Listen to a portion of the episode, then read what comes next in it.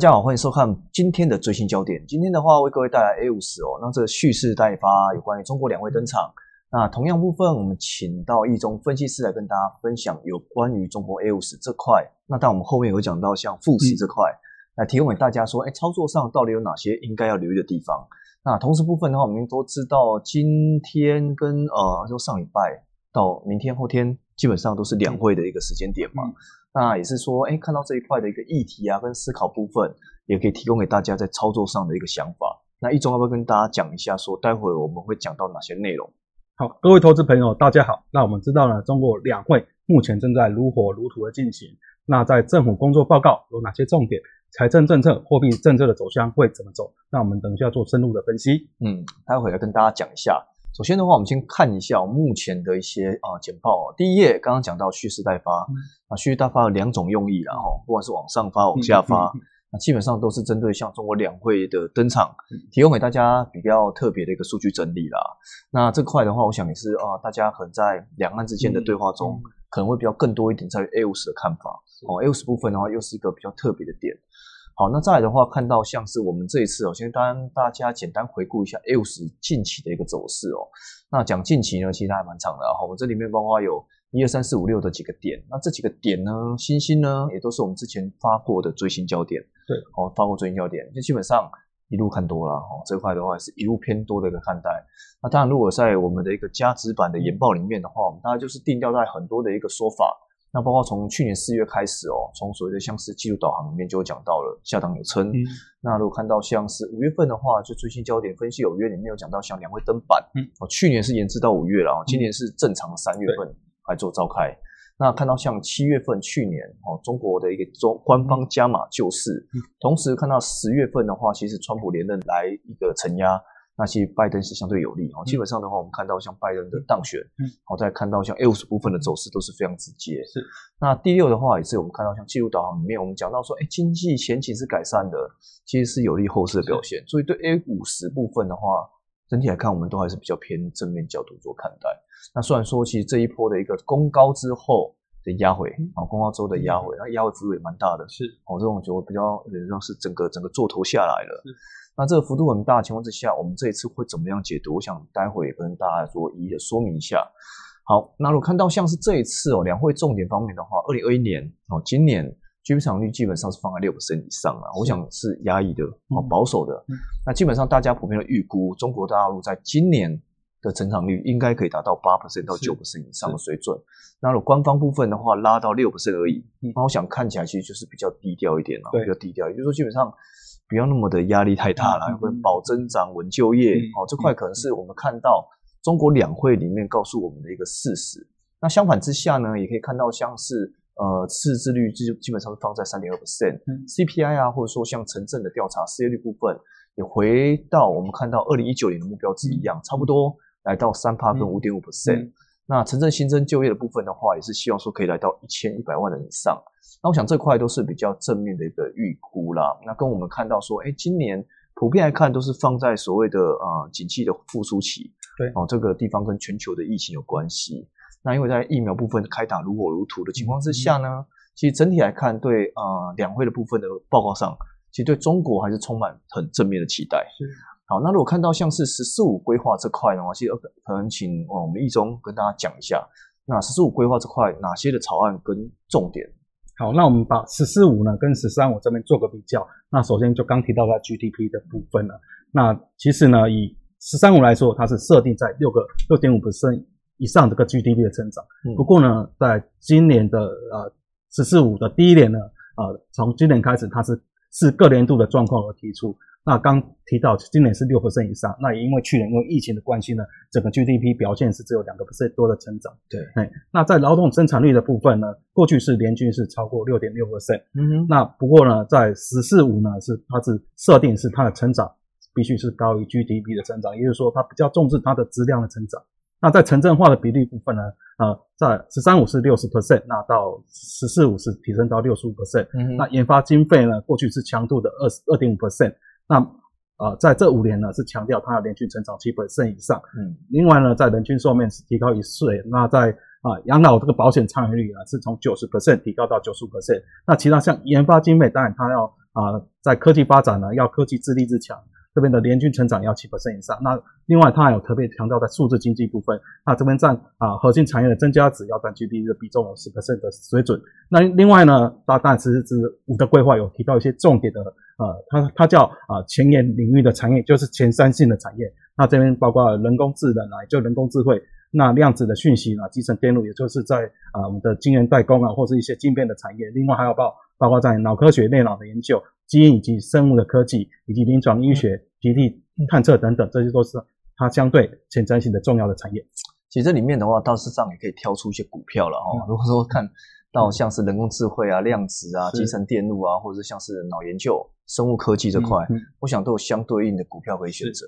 那这方面的话，当然就是有利于像是我们在选股的一个参考，那也提供给大家做一个呃，在操作上应该是比较特别的一个点哦。那另外部分的话，看到像两会的分析里面，我们从大家就是两会的一个重点里面有讲到说，哎，货币政策是平稳，那基本上是保持弹性的。我们从总理李克强强调，今年的中国基本上是货币政策是灵活精准。那同时部分的话，在呃货币供应跟社会融资规模是增速是加大。那整个看到是希望说跟经济成长是匹配的啦，所以说可能不要说哎谁涨得特别快，对，那最好是呃货币供应量跟经济成长是能够互补。那同时部分的话，保持一个流动性的一个充裕，相形之下，人民币应该是一个合理的一个均衡水准。同时部分的话，我们看到人行的一个政策哦，其实基本上还是放在说，二零二零年哦，去年的 M two 跟社融成长部分是明显超过 GDP 成长的一个速度。那相形之下的话，在疫情受控之下，去年下半年的一个呃情况是并没有在做降准降息啊，去年下半年就没有了。那今年部分的话，应该政策上是回归到平稳，这货币政策的角度。那同时部分的话，也是保持一个灵活性跟弹性。那相形之下，我想今年的一个情况看起来就是央行。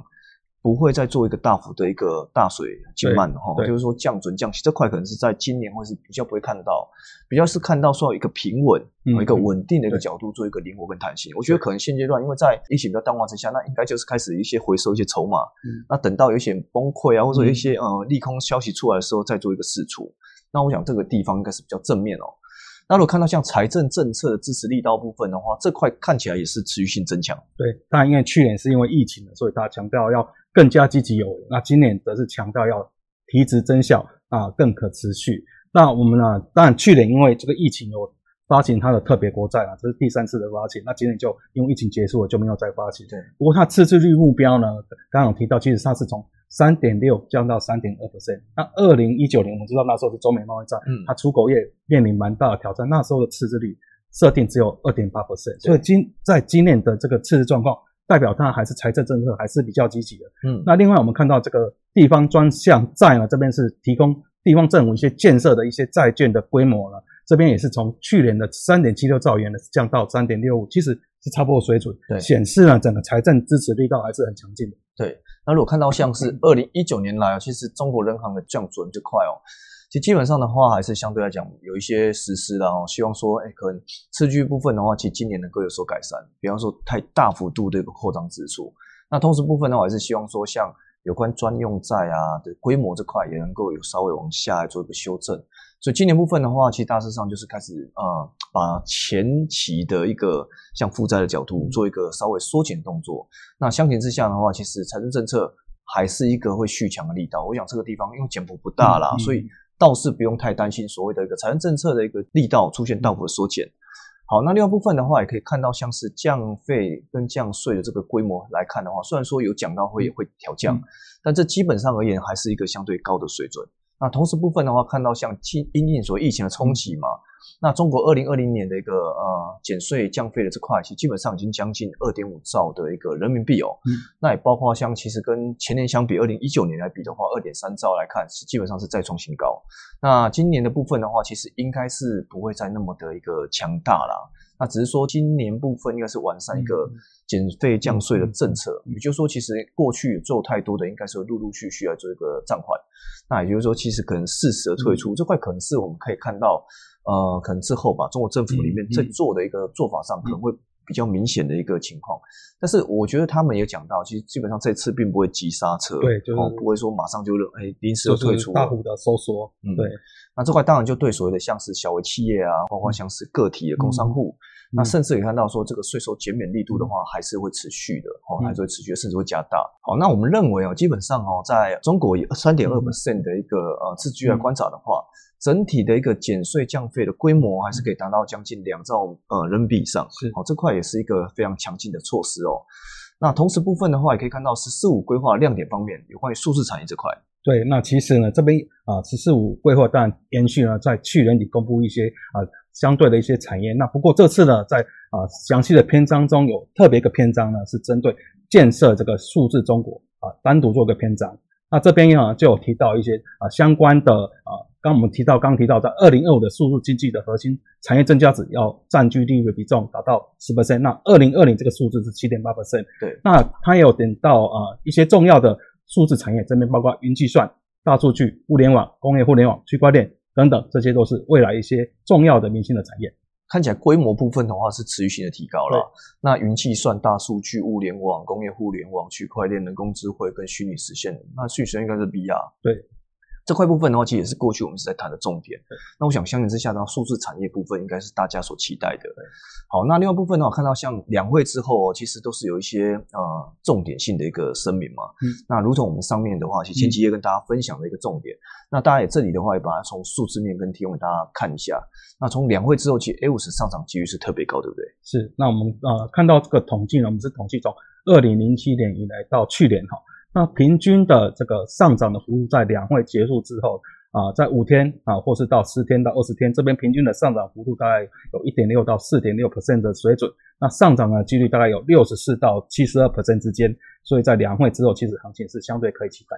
对，所以从这数字来看，其实两会是一个蛮特别的一个分水岭啊。哦，一般人可能就是有一些啊议题性的纷扰嘛。嗯。那甚至在零八年的金融海啸啊，又有一些纷扰。除此之外，其实看起来好像涨得居多，对不对？对。涨得好像看起来就特别高一些哦。那基本上的话，如果以后二十日来看，两会举行召开后二十二十日，那你们就看到平均的涨幅部分将近四点六 percent。那平均的上涨几率的话，基本上七十一点四 percent 是哦，是非常高的一个情况。好，那再来的话去看到两位行情这块的话，其实如果假设。你认为看好，你去做多的情况，你会怎么样的一个操作？其实这边是一个范例啊，不是说你就去做多它了，只是说范例跟大家讲一下。那 A 五十会是怎么算？算给大家看。那你大概会赚赚多少钱，或是赔多少钱？这块也是跟大家先简单的说明一下。那我们请易总来跟大家讲一下。好，那我们知道啊，就以去年的这个两会作为这个例子哈。那我们看到，那去年因为疫情影响是延迟到五月份再开，那在五月二十八号结束。那我们刚的统计是在两位。之后通常有一些啊较正面的期待了，加上那时候时空背景啊封城之后，整个疫情是好转，那欧美国家在啊持续的宽松的救市的状况，所以我们在五月二十八号呢两会结闭幕的当天就进场做多 A 五十期货，那进场的价位是在一三二九二点五，然后到七月十六那边啊在上涨一段幅度之后，有比较明显的一个长黑 K 出现跌破式均线，那我们在七月十六号了结部位，那成交价是在。一四八六五点，那这样算下来，再考虑的单张的成本是十美元，嗯，那整个获利大概是一千五百五十二点五美元，那我们的呃一口的保证金大概是一三二零美元，这样来计算的话，整个获利是一百一十七点六 percent，嗯，那看起来的话，其实 A 五十很好算啊，基本上一点就是一美元，是，哦，基本上赚几点扣掉手续费，嗯。那就是几美元，那相形之下的话是好算许多。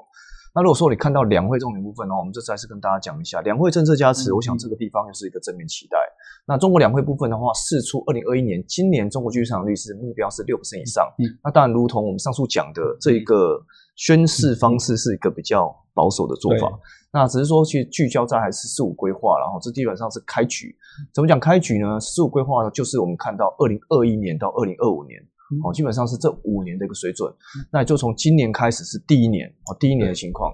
中国货币政策部分的话，还是会有在弹性的角度，那跟我们看到像财政政策是持续性的强劲哦。同时部分的话，历史经验告诉我们的表格上涨几率高，那也看到人民币的一个相对升值哦，那对人民币的一个呃有效性，或者说 A 五十的一个后市部分，也都是一个比较正面的呼应。那我针对像我们里面的三点，包括两会政策分析跟行业展望部分，你总我讲一下。好，那在两会部分，其实我们刚重点就是，其实虽然它 GDP 设保守，不过十四五规划其实它会每年度去调整它的 GDP 的目标增长，不像啊在呃二零呃四三五这样是六点五%一样的增长。看起来它的往的是高质量的发展。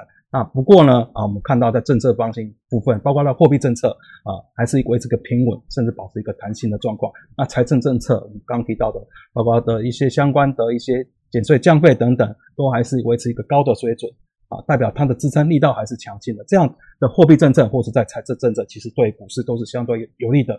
那最后呢，特别我们统计了，其实在两位后的行情啊，其实。都以偏多的状况居多，加上呢，虽然近期美元指数有一些反弹，使得人民币有一些贬值的状况，不过我们认为这个升值的趋势还是持续。那我们统计过去呢，其实在这几个月呢，外资的北上资金还是一个延续一个流入。那我们认为这个趋势还是持续，对 A 五十的后市，我们就正面的去期待了。嗯，好，那看到副台哦，这是想跟大家讲一下副台的角度了，因为 A 五十部分。其实跟富台角度的话，也是我们两岸关系的最主要的一些旗帜嘛，哦。那富台部分的话，我们看到像也是富时公司它编制的一些指数的旗帜。那这基本上的话，也是可以看到说，这种编制指数之下的话，其实有一些趋势型，大家可以留意的重点。那我们把像富台指数啊、新兴市场指数或是亚洲新兴市场指数、全球指数部分拉进来看，那你可以发现什么？你可以发现富台指数的走势部分，其实呃，从前年哦，大概就是从二零一九年初。那到现在为止哦，基本上看到富台指数部分的表现是 outperform 这些市场的。对，那基本上的话来到将七十三点八二 percent。那整体部分的话，其实相形之下，如果你要投资在新兴市场指数啊，或者是说亚洲新市场指数，或者是全球指数部分，你真的可以留意富台指数哦，富时指数这块，好像看起来是比较特别一点。看到富台部分的话，其实是交易量是持续性的成长。流动性部分的话也是相对充足的。我们看到富台期货在去年七月二十号上市之后，其实前三个月的一个日均量大致上的话将近有两万口哦，但近半年部分的话，其实这个日均量已经拉高到将近七万口了。那整体部分的话，流动性是非常的充足，那当然也可以自然而然的节省交易成本。那从呃所谓的交易量部分的话，其实是有点就是两三倍的一个成长。那这块的话，可以看到像市场上行情波动非常直接。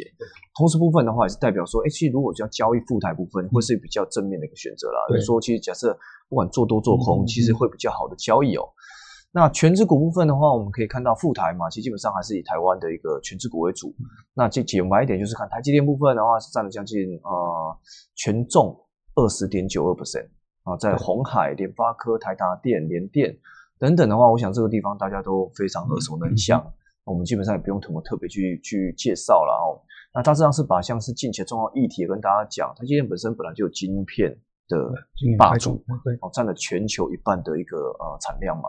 那同时部分的话，看到像是美国、德国啊，都要求台湾可不可以说为了他们的车厂啊，提供更好的一个晶片、更优先的晶片这样子。那红海部分，我想最 care 应该是放在所谓 M I H，哦，这块可能是电车联盟哦，对，那联发科在华为这块淡出市场之后。其实有机会抢占了，哦，有机会抢占。那台达电部分的话，就充电桩，哦，Tesla 这块。那它也包括说，哎，联电部分外传啊，可能美国会放行中芯国际购买这些所谓的设备。那这块其实在在联电部分是比较承压一些。对对啊，如果像是台塑啊、中华电、哦、南亚、富邦金、中信金，我想这是一个特别的题材啦，哦，提供给大家做简单的一个参考。那当然有助于所谓的一个整体来看的一个后市表现。那对权重股部分的话，其实都是有一些比较利基点。或是利空点啊，就比较有点影响，比较偏多偏偏空一些。但至少而言，我们可以看到，其实最主要的全指股部分，其实都比较偏正面角度解读。好，那这一次的话，就是我们提供给大家的一个呃最新焦点，有关于 A 五十的蓄势待发。那这个也是我们荧幕最前线里面的内容。那欢迎大家手机扫进来，按赞、订阅跟分享。好，那以上的话就是我们针对最新焦点的说明。那祝大家操作顺利。